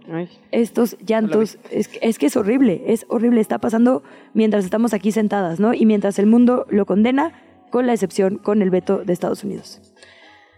Nos vamos a ir a otros temas y este tema creo que te va a interesar, Luisa Cantú. es de el medio El Gato y la Caja. Ya hemos hablado sobre este medio de comunicación que normalmente toma cositas científicas y las explica a veces en textos largos, a veces en infografías. Este es de Instagram y dice, Papá Noel no se va a morir, pero tampoco la va a pasar bien. Y lo que habla justamente es, bueno, explican aquí en El Gato y la Caja que su taller está ubicado en Laponia, en el norte de Finlandia, que está a 200 kilómetros del Círculo Polar Ártico y que es una de las zonas más afectadas justamente por el calentamiento global antropogénico. Entonces empieza a explicar ¿no? la emisión de los efectos de gas invernadero, la temperatura de todo el planeta que aumentó respecto al periodo preindustrial, esto lo hemos platicado en muchas ocasiones, que no aumentó de forma homogénea y en los polos el aumento de la temperatura, donde está Santa Claus, es cinco veces más que en el promedio planetario que las emisiones justamente de gas aumentan año con año. Las proyecciones indican que a ese ritmo, para el final del siglo vamos a tener un incremento total de la Tierra de 3 grados. Entonces, es justamente como una explicación para niños y niñas, que creo que puede servir. Ah, sí, sí, sí. Que sí puede funcionar. ocupa. Porque dice, bueno, que Papá Noel, que Santa Claus, pues, es un medio argentino. que Santa Claus ponga el aire con- acondicionado y listo. Bueno, no. La velocidad a la que está ocurriendo este aumento de temperatura no permite que los ecosistemas y los seres vivos que los habitas, se- que lo habitan se adapten con esta, digamos, con esta celeridad con la que está ocurriendo. Por eso es urgente controlarlo a través de la reducción de las emisiones, la famosa transición. Y sigue explicando, digamos, el calentamiento global a través de este ejemplo de cómo le va a pasar Santa Claus durante esta temporada navideña, porque finalmente el tema de los polos, que son los más afectados. Y esto viene en realidad de un libro mucho más amplio que está en gratuito en, la página del efecto y la caja y que tiene que ver con el calentamiento global. Esto pertenece, digamos, al primer capítulo y tiene además gráficas, digamos, que siempre me parecen como muy, muy ilustrativas de lo que ocurre, ¿no? Siempre decimos, bueno, eh, que las, que las emisiones indirectas, ¿no? De dónde vienen, entonces tratamos de hacer estos cambios de manera individual. Los edificios, por ejemplo, solo generan un 6% de emisiones globales anuales, ¿no? Cuando, cuando hablamos de energía es el 24%, electricidad, el calor, la industria el 24%, las actividades agropecuarias el 22%, el transporte 15%, es decir, lo que podemos hacer desde nuestra casita es importante, pero es chiquito. Si no hay política pública a nivel... Hay que mandarle carta a Santa y a su diputado de Exacto, exactamente. A Santa y al diputado, bueno, recomendado. En todo caso, allá en el gato y la caja lo pueden consultar. Yo lo estaba viendo en Instagram y posteriormente me pasé a la página directamente. Bueno, otra recomendación que hacemos, ya habíamos hablado por aquí de eh, Pols y de eh, Político MX, digamos este medio que tiene su área especializada en elecciones, que Sí. es Pols. Hoy publican una encuesta de encuestas de los nueve estados que van a elegir gobernantes en el 2024. Entonces, esto es muy útil porque en vez de estar buscando en cada uno de los medios y en medios locales, digamos, la encuesta de encuestas o el promedio de encuestas, Sí. pues aquí los aglutinan en un solo espacio. Y no solo Eh, eso, hacen además una ponderación que es interesante, digamos, no es solo un, un, digamos, un promedio de todas las encuestas, sino que además por, eh, por certificación, digamos, por el tipo de encuesta, cómo se hizo, cuántas personas se encuestaron, tiene además una ponderación diferente del resto de las encuestas, entonces eso es interesante el Poll of Polls. Y está bien que pongan la metodología, porque justo en estos tiempos en los que muchas encuestas Sí. son herramientas políticas y no eh, herramientas para obtener información, efectivamente, vale la pena saber justo qué estamos midiendo. Entonces ahí hay que meterse en la nota metodológica, en realidad siempre y al INE, para ver también quién pagó por la encuesta que se está publicando.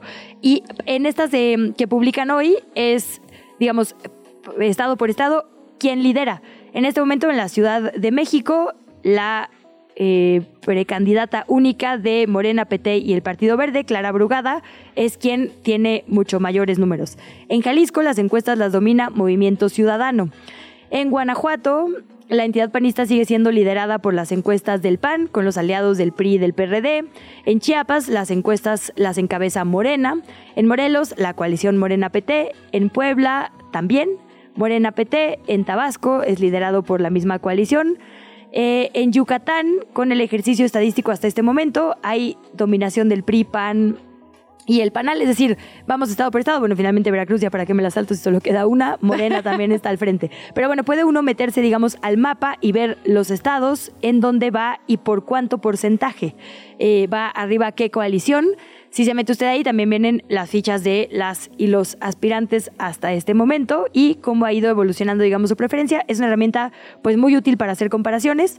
Esa es la de los estados. Obviamente hay eh, una local que además trae las noticias locales, es decir, es una especie de compilación de toda la información electoral que necesitamos de aquí rumbo al 2024.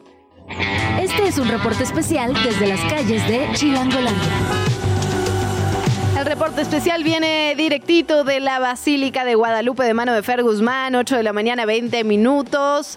¿Ya hace menos frío, Fer? ¿O, o siguen sufriendo las bajas temperaturas? Cuéntanos. Por supuesto que no hace menos fría. sigue, sigue la neblina, siguen las bajas temperaturas, pero lo que sí es que ya han habido varias personas que se acercan con las personas peregrinas a otorgar un cafecito, un este atolito. Yo vine sin desayunar, pero ya pude desayunar. Eh, justamente hablando con alguna de ellas, eh, me comentaban que son de la Gustavo Amadero, que llevan viviendo aquí toda su vida y desde hace aproximadamente ocho años se dedican a venir como guadalupanas a dar comida, pan, tortas, atole, como les comento, a, las personas peregrinas como una especie de agradecimiento por el esfuerzo de haber salido desde sus respectivos lugares de origen hasta acá, ¿no? Que es todo un reto, eh, más de 12 horas, a veces dos hasta tres días caminando y llegar aquí. Además, en el poquito tiempo que llevo aquí he visto ya unas cinco personas que llegan de rodillas ayudadas con un con un cartoncito, con una jerguita, etcétera, eh, y llegan finalmente a, las, a, la, la Basílica de Guadalupe. Ah, hoy hay un montón de actividades ya programadas desde la Basílica. Pero acabo de iniciar una misa que, digamos, no, no, entra dentro de esta programación oficial, por lo que el sacerdote pidió que la seguridad de la entrada se aflojara un poquito y dejar entrar a todas las personas que se pudieran eh, eh, meter aquí. Entonces está, está bastante concurrida en estos momentos la basílica y si, si quieren podemos escuchar un poquito de cómo suena ahorita mismo. Sí, adelante. Amen.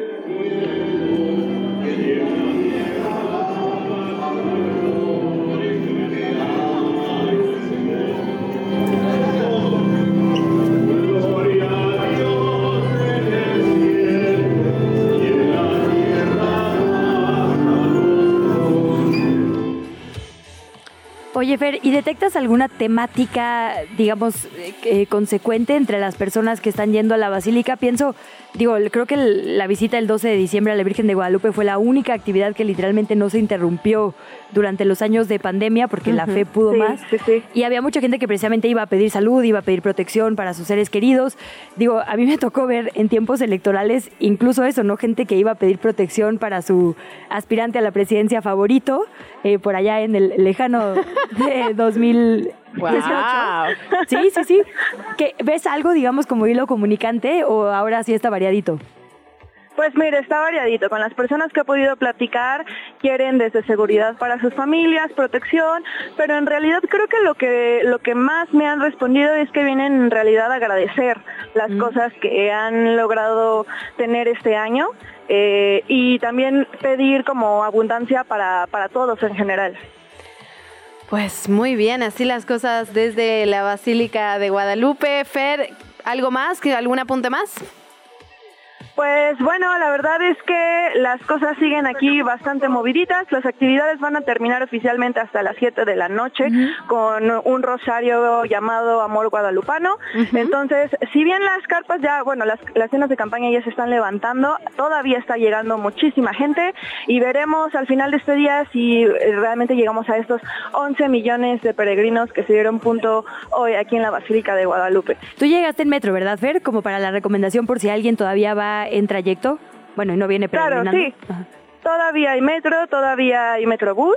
Eh, las, la, cuando yo venía para acá estaban un poco lentas las partidas, pero todos siguen un funcionamiento, digamos, normal. Pues Fer, querida, muchísimas gracias. Lo que sí es que, lo que sí es que si se vienen en coche, mejor evítenlo porque las calles están, están cerradas o están llenas de gente que viene hacia acá, ¿no? Entonces, si se viene para acá, le recomiendo mejor usar el transporte público. En efecto, los cortes son casi totales en los alrededores de la Basílica. Fer, agradecerte muchísimo tu reporte, estamos al pendiente. Gracias a ustedes. Abrazo. Última hora. Vamos con información de última hora respecto a el transporte en nuestra ciudad. Hay avisos desde el Metrobús. En efecto, la línea 3 del Metrobús tiene un servicio interrumpido por la presencia de manifestantes. El servicio va de Indios Verdes a Jardín Puskin para que tome sus precauciones. Pero también hay una manifestación, hay caos vial sobre Avenida Cuauhtémoc y el Eje 3 Sur. El personal médico está bloqueando la circulación. Hay la alternativa recomendada es la calle Doctor José María Bertis lo decíamos, esto relacionado con el Metrobús, así que atención ahí, es personal médico que está realizando bloqueos. Ahí también, Luisa, información internacional.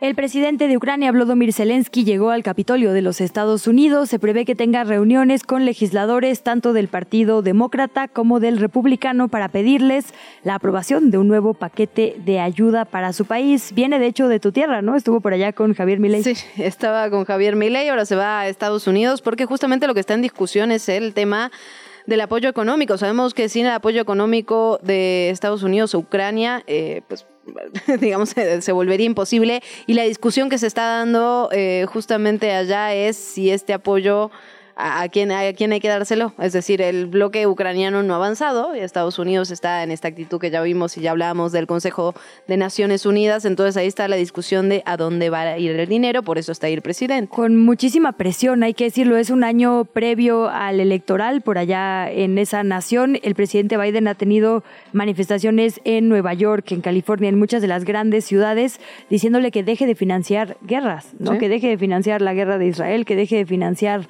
la guerra en Ucrania y la verdad es que justo es una de las promesas, pues eh, digo, quién sabe si con intención real o no, pero de figuras como Donald Trump, lo cual politiza todavía más la situación, que él dice hay que ver primero para acá adentro y esto ha generado pues sí, una discusión social importante que, que, presiona justo a legisladores, particularmente del Partido Demócrata. Absolutamente, veremos qué pasa en ese sentido. Esta reunión parece importante en principio. Desde la redacción, chilango.com.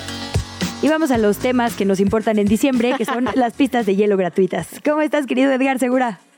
Hola, buenos días, Luisa. Buenos días, Luciana. Con frío, pero aquí estamos.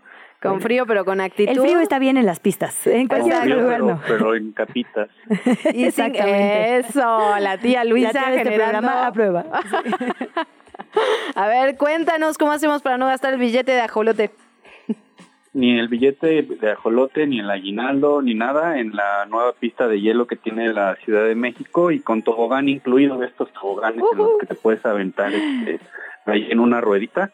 Eh, y que pues, además se puede visitar gratis y se encuentra en la alcaldía Álvaro Obregón, más precisamente dentro del salón de usos múltiples que se encuentra dentro de las instalaciones de la alcaldía y se puede visitar de manera gratuita de martes a domingo en un horario de 2 de la tarde a 8 y media de la noche hasta el 6 de enero, es decir, desde ya, se inauguró el pasado fin de semana y durante todas las vacaciones de, de las infancias y pues también de, de, las no tan infancias como, como su servidor.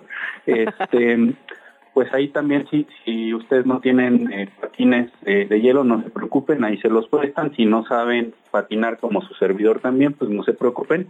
Ahí va a haber instructores, va a haber equipo de seguridad y otras actividades. Este, es así sobre todo para las infancias, una villa navideña, este, un lugar ahí para dejarle su cartita a Santa Claus y a los Reyes Magos. Y bueno, ya poco a poco se van instalando ahí ya las pistas de hielo en las alcaldías. La alcaldía Tláhuac prometió que va a tener una y todavía están haciendo los últimos ajustes y Venustiano Carranza ya tiene una también desde finales de noviembre. Normalmente hay también en la Benito Juárez, si no me equivoco, y Cuauhtémoc solía tener, pero bueno, ahora no, no lo sé. ¿Tú tienes noticias? Todavía no lo anuncian, pero bueno, ellos también recuerden, recordemos que tienen este eh, su, su, romería de, del Monumento de la Revolución que se va a instalar precisamente el día de mañana ahí también para tomarse la fotografía con los Reyes Magos, con Santa Claus, uno de los lugares como más atractivos y con juegos mecánicos, comida, eso a partir de mañana. Pues, ah, planes para todos y para todas. Luisa siempre está anotada en doy esos, fe esos doy fe. Eh, son divertidísimos. Sí, sí, sí. Y hay unos, digo, eh, en algunos te avientas así como nada más persinándote, pero los que son de dona, como estos que nos dice Edgar Segura de la Álvaro Obregón, son particularmente divertidos. La verdad es que vale mucho la pena darse la vuelta. Y e ir ahí primero, porque si primero estás en, con los patines y se te mojan los piecitos, luego la bajada del tobogán es medio ruda. ¿eh? ¿Ya ves? Tengo experiencias valiosas que compartirte, Y se pone usted su capita, exacto, para que no le dé frío. Pues Edgar Segura, muchísimas gracias. Está ya la nota por allá en Chilango. CDMX estrena pista de hielo con tobogán. ¿Cuándo y dónde visitarla gratis? Te mandamos un abrazo gigante. Bonito día. Bonito día para ti también, Edgar. Abrazo. La entrevista.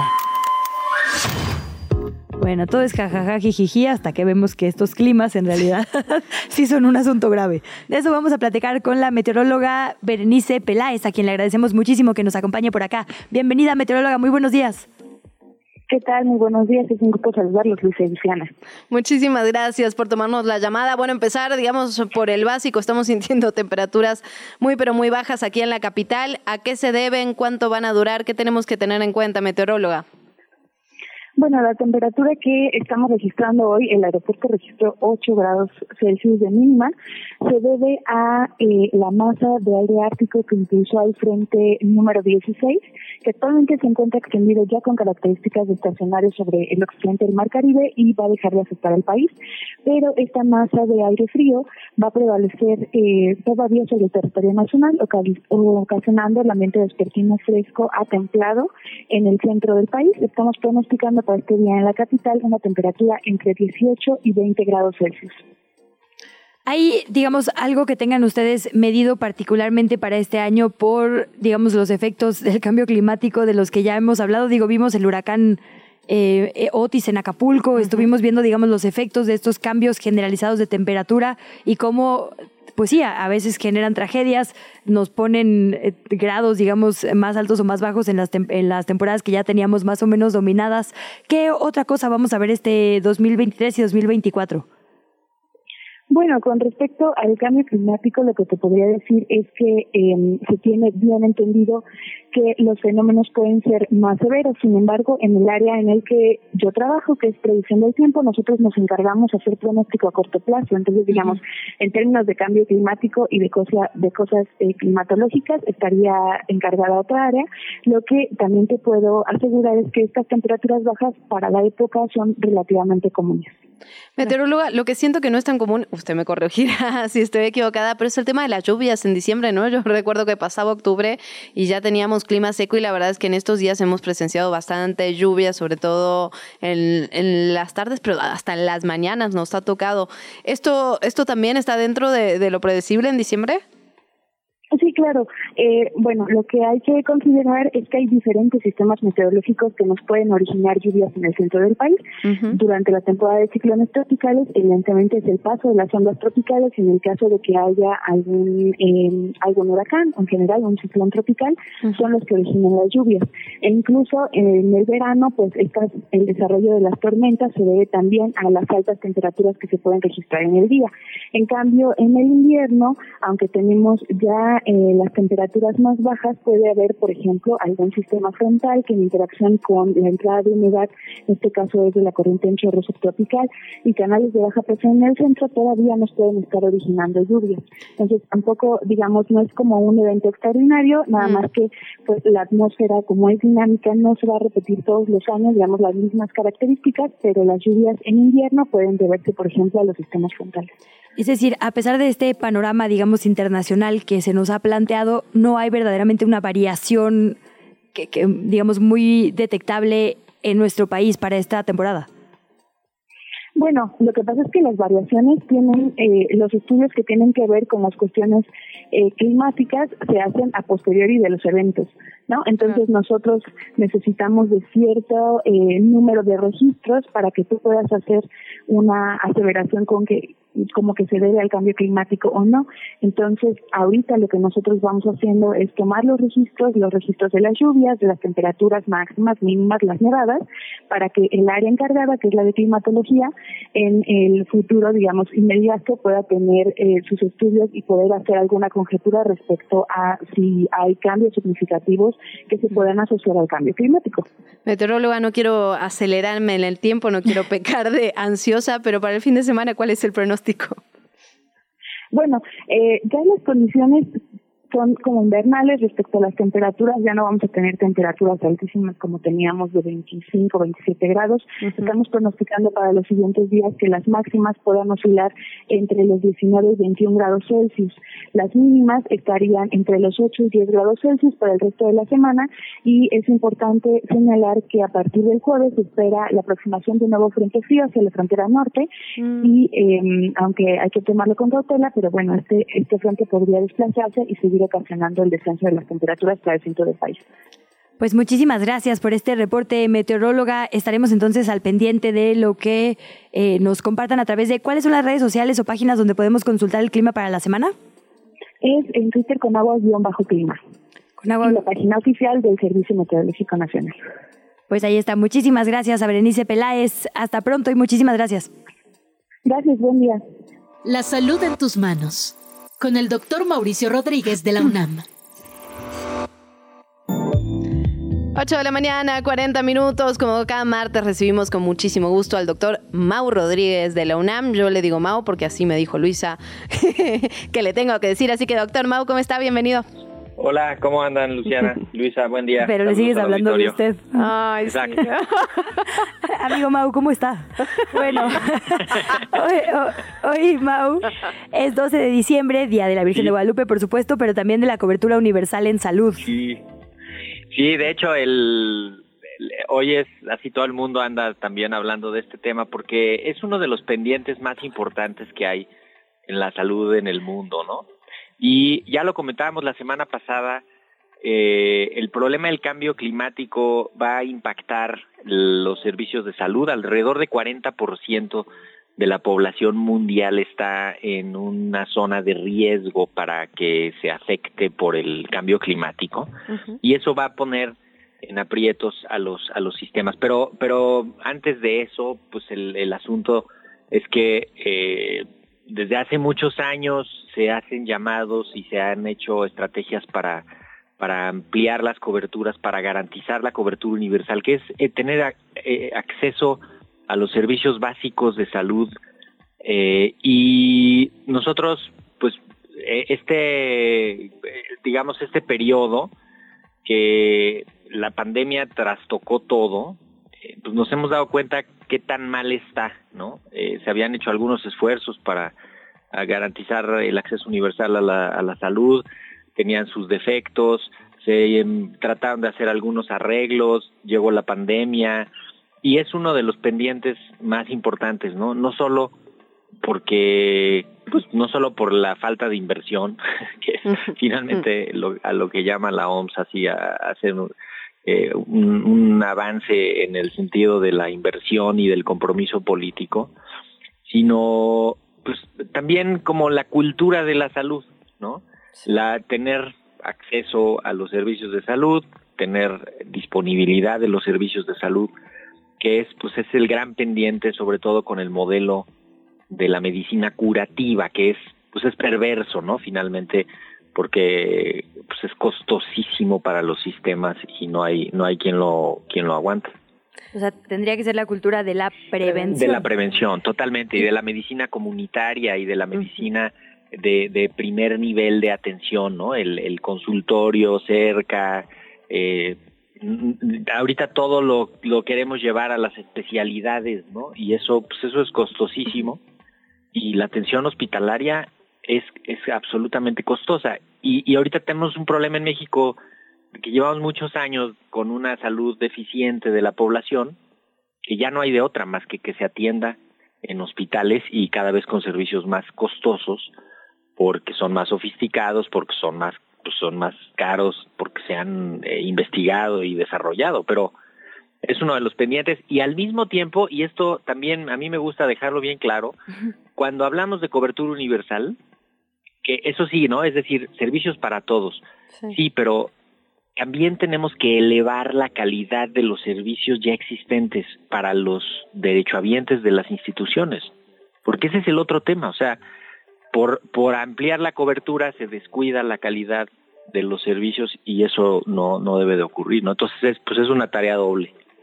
Este año eh, hemos hablado, bueno, a partir de la pandemia, creo un poco más de, es que me saltó ahora que decías medicina comunitaria, por supuesto, digamos, de lo complejo que es llevar, como bien decías, todos los servicios de salud a poblaciones, digamos, eh, lejanas o, o remotas, poblaciones muy rurales, eh, y, y también de reconocer, digamos, otros saberes. Pienso en la, no sé, medicina justo tradicional. Esto se buscó integrar, digamos, como parte del modelo justo completo. ¿Cómo avanzó eso? ¿Cómo no ha avanzado? ¿Qué hay sobre recomendaciones en ese sentido?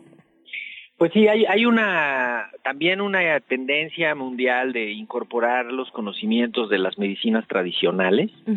Eh, esto siempre hay que hacerlo con mucho cuidado porque, pues como no están profesionalizados, entonces también el asunto de los roles y las responsabilidades queda medio, medio indefinido, ¿no? Eh, el hecho de que el IMSS incorpore herbolaria en sus servicios, pues no queda claro si de pronto hay una complicación por el, la herbolaria, pues cómo va a responder quién, de quién es culpa o qué, o en qué momento se reconoce que por ahí no y que no es suficiente y que se necesita otra cosa, ¿no? Generalmente se ha visto lo de las medicinas eh, alternativas y complementarias como, como algo a veces antagónico a la medicina alópata científica y eso tampoco está bien porque la gente se pelea con la medicina eh, alopática y sigue la medicina tradicional y entonces a veces pues no hace o sea no hace lo que necesita hacer según la medicina este, alopática científica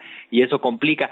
Pero sí se tiene que avanzar en esto y también otra cosa Luisa como en este mismo sentido de lo que ha ido ocurriendo es la tratar de incorporar los servicios de salud mental comunitario no en, en, en la en la comunidad que eso pues no se ve claro también como por dónde va, pero eso es una intención cuando menos buena. Había un plan 2024, de hecho, ¿no? Que incluía el, el, cambio, digamos, justo de paradigma. Sí, y, y, que es justamente quitar estas instituciones de asistencia de salud mental grandes, eh, dejarlas solo para las cosas eh, más importantes y acercar los servicios de salud mental a nivel comunitario, ¿no? Algo parecido a lo que ocurre con, con los servicios dentales, ¿no? Que hay mm. clínicas de salud dental por varios lados, ¿no? Este, en todos los, los centros de salud hay un consultorio, la UNAM tiene 11 clínicas de salud, de salud dental eh, y podría ser también incorporar servicios de salud mental, pero que creo que yo, con esto cierro esta idea, la pandemia nos reveló la falta de recursos humanos que hay en este país. Porque ya vimos que había que contratar a 40 mil médicos más y no salieron de ningún lado.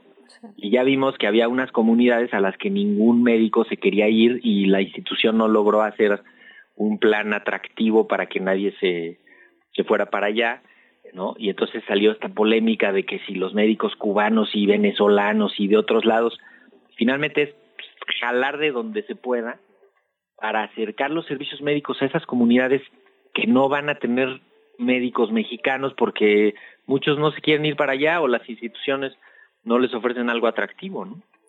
Doctor Mau, también otro de los temas que, que, queríamos platicar y que ha estado en el eje de la discusión pública ha sido la elaboración de Cofepris a las vacunas de Moderna y de Pfizer. Entiendo que llegarían a las farmacias. Ahora bien, en principio, en esta etapa que estamos viviendo sería, digamos, una buena noticia, pero ¿qué sabemos? O sea, ¿qué información tenemos al momento de esto? Pues la, la COFEPRIS salió muy contenta a decir que era la primera autoridad regulatoria en otorgarle el permiso a, simultáneo a dos vacunas, ¿no? Supongo que creen que eso es un logro. También se oye como, híjole, que andar celebrando eso me parece ya medio medio ridículo porque pues se tardaron muchísimo, no hubo transparencia, ¿no? Y entonces ahorita justamente esa falta de transparencia no nos deja ver cómo se va, o sea, qué se va a traer, qué vacunas van a traer, ¿no? Eso ya no le va a tocar a Cofepris desde luego, pero sí a los a los productores y a los comercializadores, porque lo van a hacer a través de empresas comercializadoras. ¿Y, ¿Y cuáles son los términos de la comercialización? O sea, ¿cuál es el precio máximo al público? ¿Dónde va a estar? ¿Qué presentación va a haber? ¿Quién va a estar viendo que sí sea lo que te van a poner? ¿No? La gente, yo creo que hay mucha gente que, que va a hacer su gasto y que está preocupada porque dice que esa vacuna sí es buena y entonces, ¿no? Eh, y, y también el espacio para el abuso y la charlatanería es grandísimo, ¿no? Ahorita. ¿Y las cadenas de frío en, en la farmacia, digamos, es algo fácil o no No, no, y ese es el otro punto, Luciana, porque no nos queda claro, bueno, no queda claro a dónde se va a vender. ¿Y, ¿Y qué tiene que tener una farmacia para poder aplicar la vacuna? Porque una cosa es que te la vendan y te la aplique alguien, y otra cosa es que te la apliquen ellos. Si te la aplican ellos, ellos son los responsables de cualquier cosa que pasa con esa vacuna. Entonces, toda la farmacovigilancia también tiene que estar súper bien implementada y la parte de la oferta y la demanda que pues no queda claro ni siquiera por dónde va a estar la vacuna, ni los costos, ni mucho menos. Lo que sí tiene que quedar bien claro es que alguien que, que se sienta vulnerable, que se sepa vulnerable porque pertenece a los grupos de riesgo, no se preocupe por ponerse esa vacuna. Si no le alcanza, si no la puede comprar, si no la consigue, lo que sea, póngase cualquiera de las otras vacunas que están disponibles, le van a servir, sí le van a servir para prevenir la enfermedad grave y la muerte. COVID ya no es una emergencia, ya no urge poner más vacunas ahorita. Hay países que ya no están vacunando a, a las personas sanas menores de 50 años, porque ya no es necesario. Y ahorita hay que ver justo ese despliegue comercial. Vamos a empezar a ver anuncios de actualiza tu protección, este COVID está al acecho y esas cosas que pues no lo habíamos visto por suerte directamente, sí lo habíamos visto con algunos representantes informales de, de esos intereses, pero pues es un tema importante, qué bueno que ya están, qué bueno, ahora vamos a ver esta nueva etapa que con las vacunas comerciales y vamos a ver quién está realmente preocupado por la salud pública. O sea, quién a quién le importa la protección de la gente. Ahí es donde vamos a verlo, ¿no? Con, cuando veamos cómo se despliegan los precios y los servicios. Doctor, eh, tenemos todavía un minutito, pero mañana se publica el informe sobre Sí. seguridad vial, un pues un asunto que nos interesa sobre todo por las juventudes de nuestro país, que son Sí. especialmente vulnerables a, a la muerte por estos accidentes. Sí, mañana la OMS va a publicar un, un trabajo grandísimo sobre, sobre un reporte que arman de, de seguridad en el camino, en el que pues básicamente documentan qué tantas muertes están ocurriendo y qué tanto daño está ocurriendo por accidentes de tráfico. Eh, lo, lo conecto a esto, ¿se acuerdan cuando, cuando empezaba a bajar lo de la pandemia y sacaron las estadísticas de las causas de muerte en México? Siempre la- los accidentes de tránsito ocupan en los primeros lugares, sobre todo en las infancias, ¿no? Es increíble cómo la gente trae a los niños y a las niñas sin protección en los coches, en las motos, eh, y hay una cultura vial pues bastante deficiente. Entonces mañana vamos a tener más datos, a ver si la semana que entra lo, lo comentamos ya con, con lo que se lo que se publica, a ver si qué tanto viene desglosado a México y si no, pues seguramente con los datos de INEGI podemos podemos tener algo, pero es un tema fundamental el de la el, el de los accidentes viales, porque pues sí es una carga de atención grandísima y un gasto y pues es es un problema pues en algunos lados sí desastroso, ¿no? De por el daño que se provoca. Doctor Maulo, estaremos platicando entonces ya con, con el informe la semana que viene. Muchísimas gracias, como cada martes. Te escuchamos hoy a las 6 por Radio UNAM.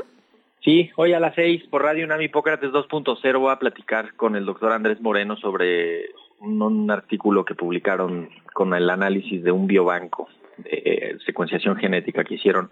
Está padrísimo, esperemos que nos acompañen. Ahí andaremos. Doctor, muchísimas gracias. Y vámonos con Fer Guzmán, está en la Basílica de Guadalupe para un último reporte para cerrar este espacio. Fer, cuéntanos.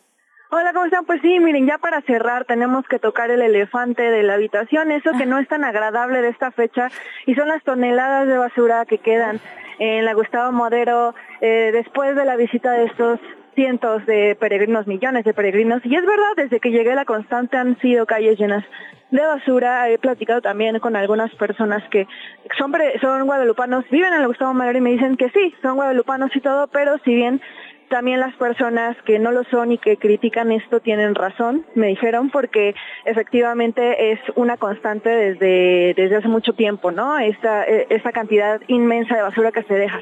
Eh, por otro lado, eh, Dicen que en realidad tampoco es como que haya muchos puntos de recolección de basura y eso es cierto, o sea, tanto en las calles aledañas como en la en la en la basílica no hay suficientes basureros para poder contener pues a, a los cientos de visitantes que llegan, ¿no? Pero bueno, para cerrar con un tono más amable, eh, les los dejo con con, con uh, algunas de las pocas cosas que nos contaron el día de hoy los peregrinos con los que pude platicar, ¿les parece? Adelante. Nosotros somos de Hidalgo. Llegamos ayer a las 12. ¿Y pasaron la noche aquí? Sí, pasamos la noche aquí. Ella viene de Huehuetoca. ¿Y cómo se vinieron? Caminando. ¿Cuántos días les tomó? 10 horas. ¿Qué tal? ¿Ya ahorita están eh, alistándose para regresar a casa? Sí, sí. ya. ¿Y qué sintieron cuando finalmente llegaron a la basílica? ¿Es algo que repiten cada año? Eh, yo es mi primer año y ella ya lleva más tiempo. Yo ya llevo aproximadamente entre 13 y 15 años viniendo. ¿Y ha notado algún cambio desde entonces? Yo al menos ya no me canso como me cansaba las primeras veces. Y con respecto a la gente que viene, a la seguridad que pone en la capital, etcétera, ¿ha habido mejoras o...? Sí, muy buena atención, la verdad. Bueno, ahí lo escuchábamos, Fer, porque eh, como decías, hay cosas buenas, pero hay cosas malas, pero también hay cosas buenas, sobre todo en estas fechas. Y justamente escuchábamos de la propia voz de los peregrinos, de las peregrinas en realidad. Las peregrinas, sí, sí, sí, que, que sí, son, son la gran mayoría, ¿eh? Órale, mujeres, mujeres sobre todo, y niños, veía ayer en las imágenes. Muchísimas familias con niños chiquitos que vienen haciendo esto desde hace décadas. Pues Fer, que tengas buen camino. Muchísimas gracias por estos reportes y esta cobertura. Así nos despedimos también de usted. Gracias por acompañarnos. Se queda con Sopitas FM. Hasta mañana.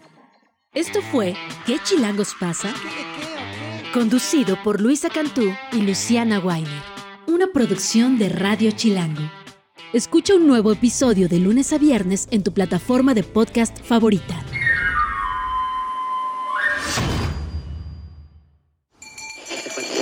Radio Chilango. La radio que... Viene, viene, ¿eh?